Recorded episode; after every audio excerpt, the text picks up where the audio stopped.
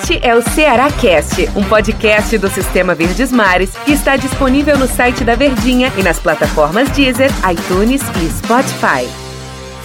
Olá, amigo ligado no Ceará Cast. Bom dia, boa tarde, boa noite, boa madrugada para você que nos acompanha, seja o horário que for aqui dos nossos podcasts, em especial o Ceará Cast. Grande abraço para você, torcedor do Ceará, você da Nação Alvinegra nos acompanhando aqui nos nossos podcasts. Eu tô aqui ao lado de Daniel Rocha, eu, Denis Medeiros, para dar bom dia, boa tarde, boa noite, boa madrugada para você, Daniel Rocha. Aquele abraço, prazer te receber aqui no Ceará Cash.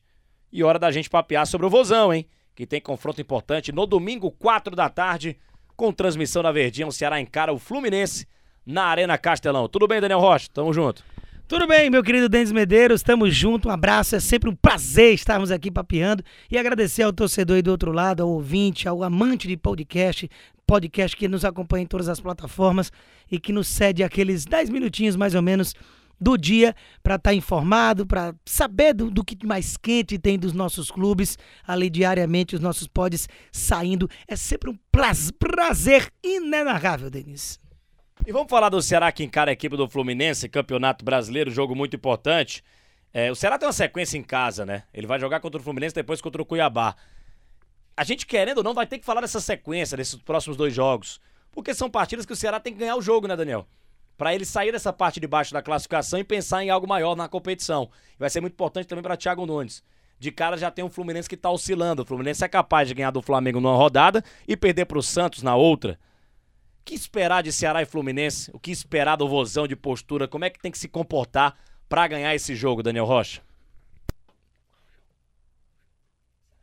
Olha, Denis, é o seguinte, né? A gente tá falando de um confronto em que é diante de um time tradicionalíssimo, que tem a sua camisa, muito bem treinado, inclusive, pelo Marcão.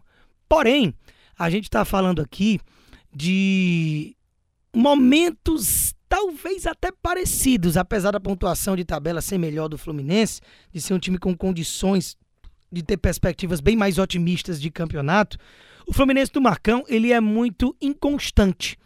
Ele é um time montanha-russa, gangorra, tá em cima, tá embaixo e não consegue ter uma regularidade em alto nível. E vem sendo assim desde o início da temporada, quando ficou em primeiro no grupo da Libertadores, um grupo que tinha River Plate de Marcelo Galhardo e de repente acaba caindo para o Barcelona de Guayaquil. Mas no brasileiro, o time, se você pegar os dois últimos jogos, é um retrato perfeito disso. Vence um Flamengo por 3 a 1 com propriedade e perde para o Santos na Vila Belmiro em jogo atrasado, agora que foi no meio de semana. Então, realmente é um time que não passa muita confiança. E com isso, a gente fica numa expectativa positiva de que, poxa, se for um daqueles dias que o Flu não está muito calibrado, você consegue ir lá e aplicar o crime.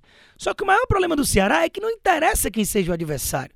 É o Ceará se encontrar com ele mesmo. É o Ceará conseguir executar com mais qualidade é, o mínimo de um futebol interessante.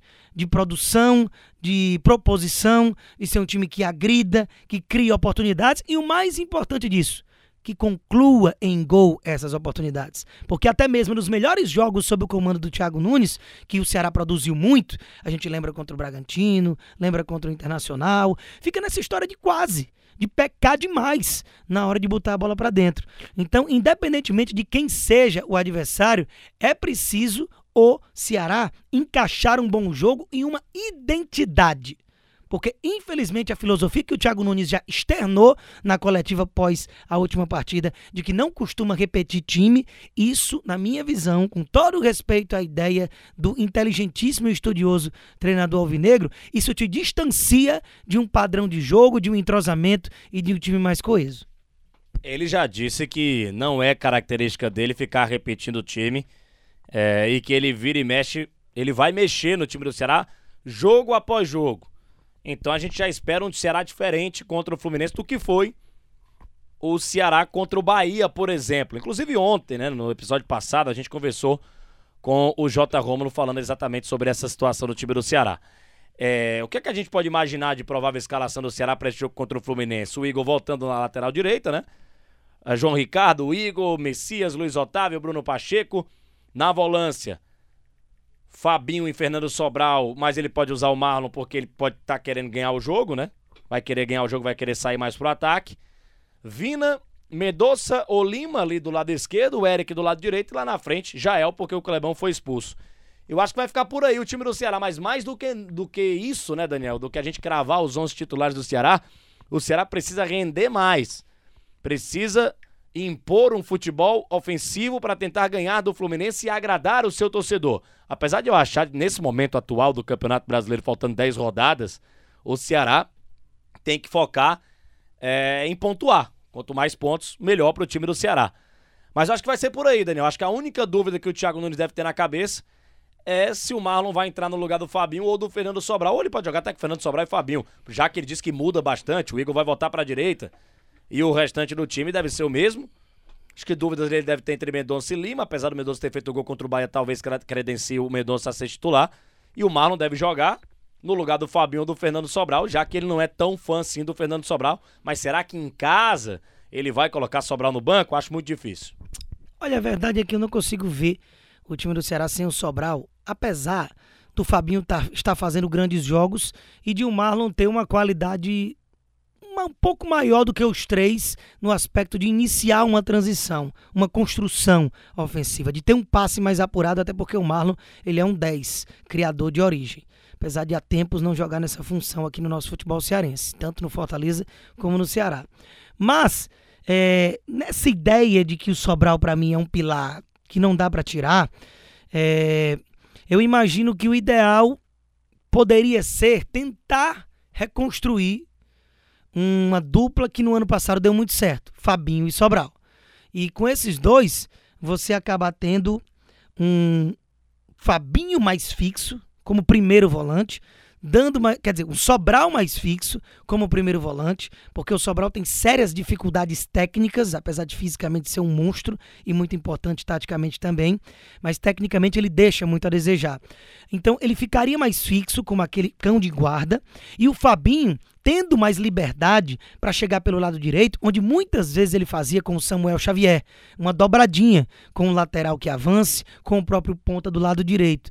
Então eu gostaria de rever com os dois em boas condições físicas, Fabinho sofreu muito com lesões, de vê-los novamente reeditando numa sequência essa dupla de volantes.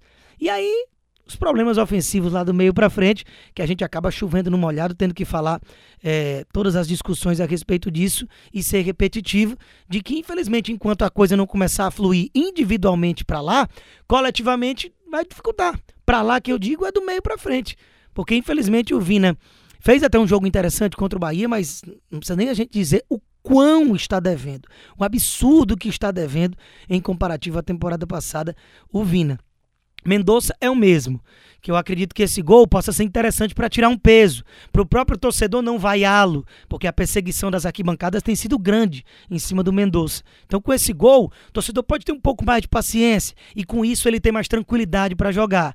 O Lima provavelmente vai continuar no banco, mas o Eric deu uma caída. Aqueles dois, três jogos interessantes que a gente pedia a continuidade dele. Não foi lá um grande jogo contra o Bahia, nem contra o Juventude, mas ainda acho que sequência é o ideal. Então vamos manter uma base, Thiago Nunes. Pega jogadores que estão entregando, que estão trabalhando bem dentro da engrenagem do time e mantém a própria dupla de zaga. Ninguém sabe se vai jogar Lacerda, se vem, se Messias fica no banco ou se é o Luiz Otávio. É, é uma indecisão muito grande e, na minha visão, isso atrapalha. Uma curiosidade grande que eu tenho é na direita também. Vai jogar com Gabriel Dias ou volta o Igor que volta a ter condições de jogo, né? Eu prefiro o Igor. Sinceramente, a coisa tá feia. Joga para tá cima, feio. o que vier, vai. Eu prefiro o Igor ainda do que o, do que o Gabriel Dias. O Fluminense que não vai ter o John Kennedy, hein? Ah, não perdeu um presidente americano. É, o garoto não vai jogar contra o time do Ceará.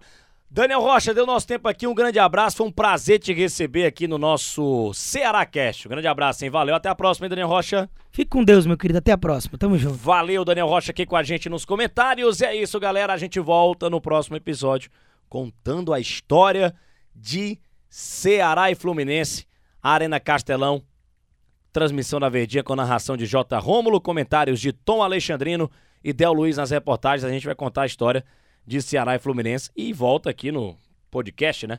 Trazendo o resultado do jogo e, o, e, a, e as opiniões dessa partida do Ceará no Campeonato Brasileiro. Boa sorte ao Vozão, boa sorte ao Ceará e até a próxima edição aqui do nosso grande Ceará Cast. Um grande abraço a todos. Tchau, tchau. Este é o Ceará Cast, um podcast do Sistema Verdes Mares que está disponível no site da Verdinha e nas plataformas Deezer, iTunes e Spotify.